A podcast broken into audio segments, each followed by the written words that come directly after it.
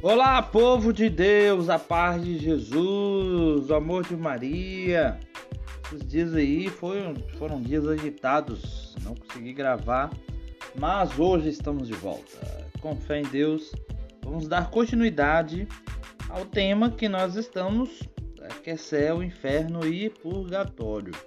Estamos falando aí das, da vida depois da morte. Se tem vida, se não tem vida, estamos vendo é, a luz da palavra de Deus. Bem, no primeiro capítulo, na primeira, na primeira gravação, a gente já viu, claro, que é, quando a gente morre, a gente vai ou para o céu ou para o inferno, a alma continua viva, né? Não fica dormindo ou, né? ou fica vagando aqui na terra. Ela volta para Deus.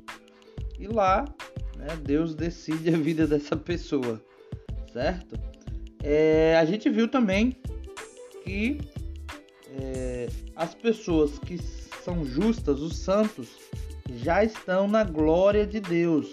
Não estão ainda com o corpo ressuscitado, mas a alma já está glorificando a Deus e clamando para que se manifeste logo a ressurreição dos mortos. E hoje nós vamos ver um pouco mais sobre, sobre esse assunto, né? É, até a gente chegar no, na, nos outros temas aí. É, por enquanto a gente está na parte do céu. Certo? Aí depois a gente vai falar do inferno e do purgatório. Mas vamos lá. É, pega a sua Bíblia em Mateus capítulo 10. Vamos lá para Mateus capítulo 10. A gente vai ver um pouco sobre a questão da alma que é imortal também a gente já vai falar um pouquinho do inferno também, né? Vamos lá. Mateus 10. Mateus 10, versículo 28. Vai dizer assim: Não tem mais os que matam o corpo, mas não podem matar a alma. E é por isso que a igreja afirma que a alma é imortal, certo? O que, que significa isso? Se você morre, a alma continua viva. E ela vai estar viva de duas formas. Ou ela vai estar viva para glorificar a Deus, ou ela vai estar viva para sofrer eternamente. E aí vem esse problema, né? Se a nossa alma, se a gente morre, nosso corpo, ele morre e a gente foi um homem justo, uma mulher justa, a gente vai viver eternamente na glória de Deus. Agora, caso contrário, vai viver eternamente no sofrimento eterno. E olha o que, que vai continuar aqui. Né? É, temei antes aquele que pode destruir a alma e o corpo na geena. Essa geena justamente é inferno. Então, acontece que a alma vai ficar sofrendo eternamente no fogo do inferno. certo? É por isso que é, que é importante a gente entender. Não tem esse negócio de ficar brincando, não. Ah, irmão, e o purgatório? O purgatório só entra no. O purgatório, gente, e é importante a gente entender aqui. O purgatório não é um lugar é, vamos dizer assim, longe de Deus. O purgatório não é um lugar longe de Deus. O purgatório é um lugar perto de Deus. E é justamente para que a gente possa entrar definitivamente na glória do céu. Mas o purgatório, é, podemos dizer assim, eu estou falando de uma maneira bem é, descontraída, mas o purgatório é uma salinha de espera para o céu, certo? É a sala de espera para o céu. Então imagina que o céu, tô, tô usando aqui uma linguagem é, figurativa para a gente entender. Imagina que o céu é aquela sala, aquele parque de ar, né, que tem aquelas coisas tudo fresquinho e gostoso e tal. E antes de você entrar, você tem que ficar esperando uma salinha ali aquele monte de gente apertada, de suor e não tem o que comer. Mas você vai e traz, não se preocupa, uma hora você entra. Então quem entrou no purgatório é certeza que vai entrar no céu. Não tem como do purgatório ir pro inferno não, tá bom? Pode ficar tranquilo. Então se você chegar no purgatório, glorifica a Deus que você já tá, você já tá no céu, praticamente, tá bom? É porque quando é porque quando você vai pro inferno já era, né?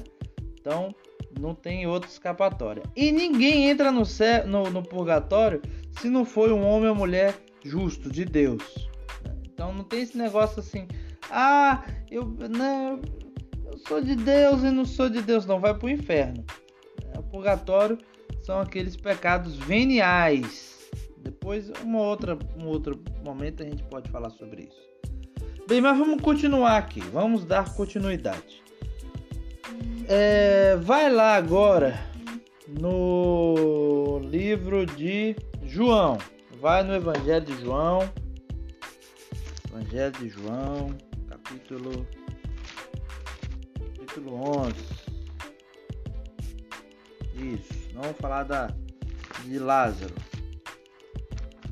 João capítulo 11, versículo 21. João 11, versículo 21. 21, cadê? achei. É, então disse Marta a Jesus: Senhor, se estivesse aqui, meu irmão não teria morrido. Mas ainda agora sei que tudo que pedires a Deus, ele concederá. E disse-lhe Jesus: Teu irmão ressuscitará. Sei, disse Marta, que ressuscitará na ressurreição do último dia. Presta atenção.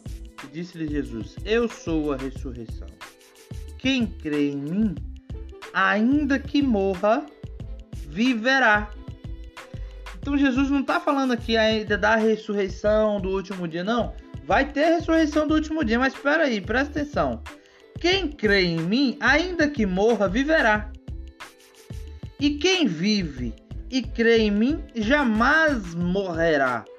E é por isso que a igreja afirma com todas as palavras que a alma é imortal e que se morremos aqui na terra em Cristo, nós vamos viver com Ele. Entende? Mesmo que ainda não seja a ressurreição dos mortos no último dia, porque isso aí é só no final. Quando tudo acabar, buf, acabou, agora vamos ressuscitar todo mundo e vai ressuscitar todo mundo até aqueles que foram ímpios. Ele vai ressuscitar e vai ficar eternamente sofrendo. Certo? Por isso, meu irmão, minha irmã, vamos preparar nossa alma para que a gente entre no céu. Né? Para que a gente busque o céu com todo o nosso coração, com toda a nossa alma, porque a alma é imortal e ela vive mesmo depois da morte. E é importante a gente entender isso. Tá bom? Vamos continuar aqui. Vamos ver se dá pra gente falar mais uma palavrinha. É... Não, vamos deixar essa outra parte aqui para amanhã. Porque aí amanhã a gente já fala do, do purgatório. Beleza? Então, tá bom. É... Hoje foi mais curto, né? gente, e é isso aí. Então, olha, cuidado com algumas doutrinas que falam assim: ah, é, morreu, fica dormindo. Não morreu, vive. Certo? ou vive na glória de Deus ou vive no fogo eterno. Então, a pessoa morreu, ela está viva, não é aqui na terra. A gente já viu isso aqui no primeiro áudio, né? Ela morreu, ela volta para Deus. Chega lá, Deus decide a vida dela. E aí, claro, não cabe a nós dizer aqui quem foi salvo, quem não foi salvo. A igreja, ela fala que isso não tem, a gente não tem como saber, certo? Não é a gente que decide isso. Ah, então por que, que a igreja ela canoniza os santos e tal e diz que aquela pessoa está no céu? É porque existem sinais visíveis disso aí, certo?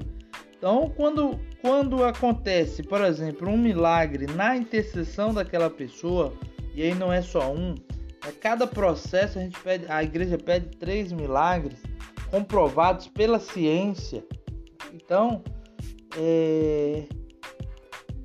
a igreja afirma realmente, e aí é um estudo minucioso da vida todinha dessa pessoa, certo? Para a igreja afirmar realmente essa pessoa está no céu, tá? Mas é, a igreja também não pode afirmar que a pessoa está no inferno. A igreja afirma de quem está no céu, agora quem está no inferno não tem como afirmar. Né? Então, já pensou se a igreja ficasse preocupada com quem está no inferno? Misericórdia! Mas tá bom, gente. Um abraço, Deus abençoe, um beijo no coração e até amanhã, com fé em Deus.